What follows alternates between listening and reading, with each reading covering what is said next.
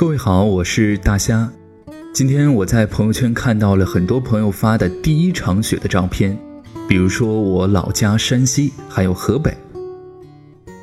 你在的地方下雪了吗？你喜欢冬天吗？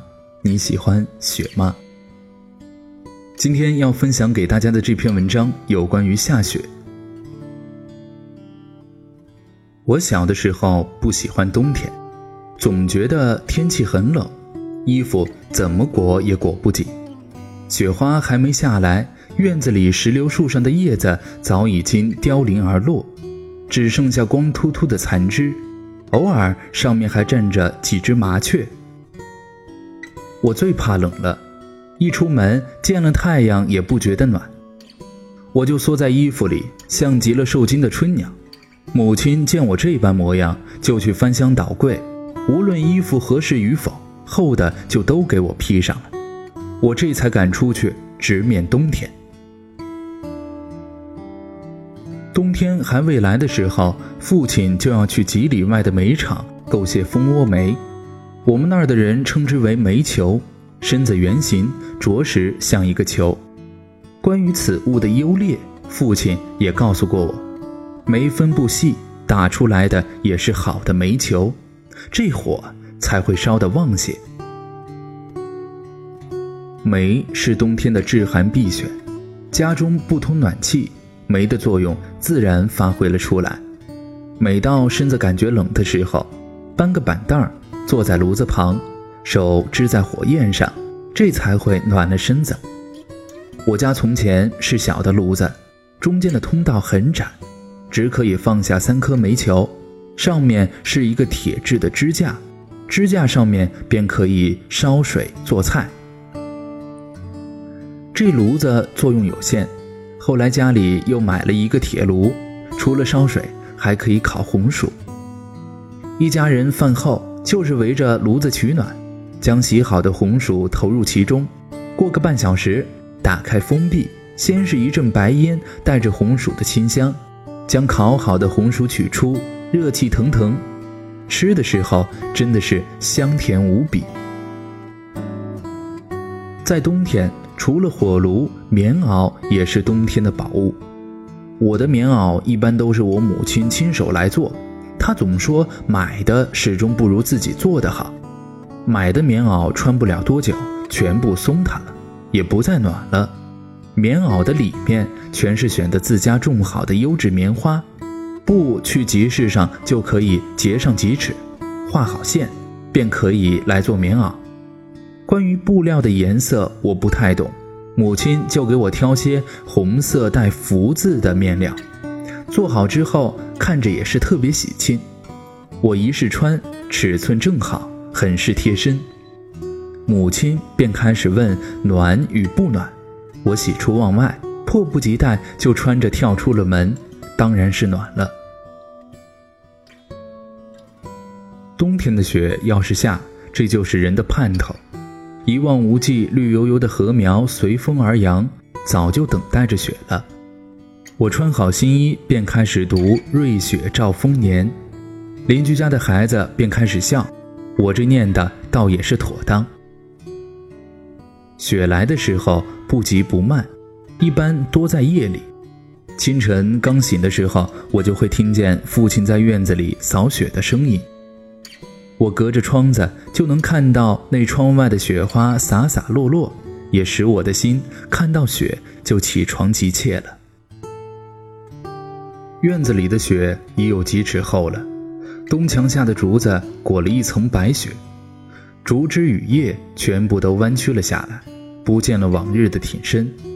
父亲在院子里扫出了一条小路，路是黑褐色，雪是纯白色。这颜色鲜明，雪就仿佛是天堂之上的精灵，带着翅膀就落了下来。在院子里站不了多久，我的头发就被雪给落满了，用手一碰，又全都不见。我爱这雪，洁白无瑕。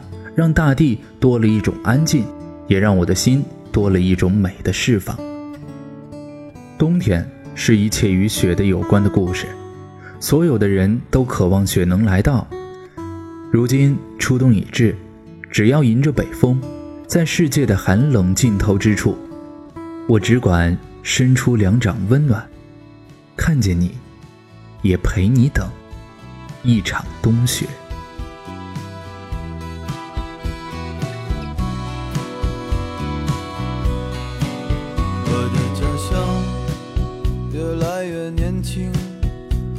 像一件俗气的衣裳。越来越老的不止爸爸的脸庞，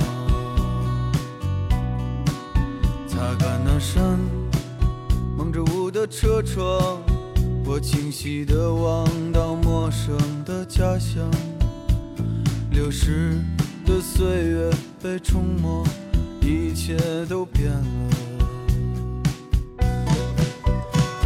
开那扇锁了很久的门，房子里已无等待的人，我就像是从远方来路过这里的客人。高傲的大楼遮住了阳光，踩着一面一面沉睡的墙，沉睡的墙里曾。竟住着一家可爱的脸庞，彩色的容易腻，嚼不出味道。回忆的黑白停留在年少，像那些过时却经典的老故事片。有一次看到那座石柱。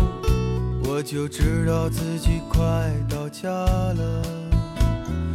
大风卷走叶子，把灵魂丢给春天。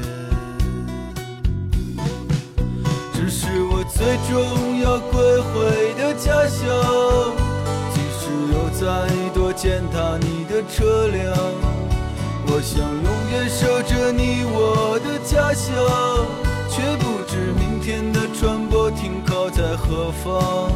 最终我会回来，安静地陪在你的身旁。那片土下将成为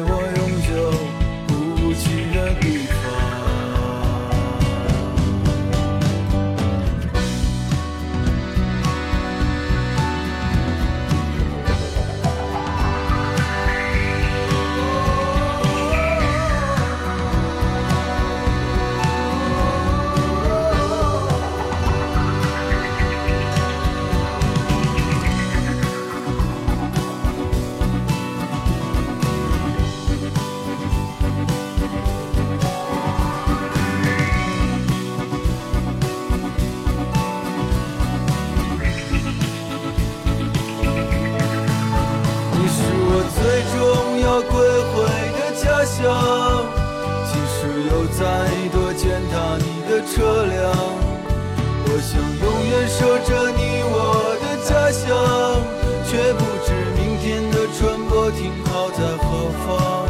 最终我会回来，安静地陪在你的身旁。那片土下将成为我永久不弃的地方。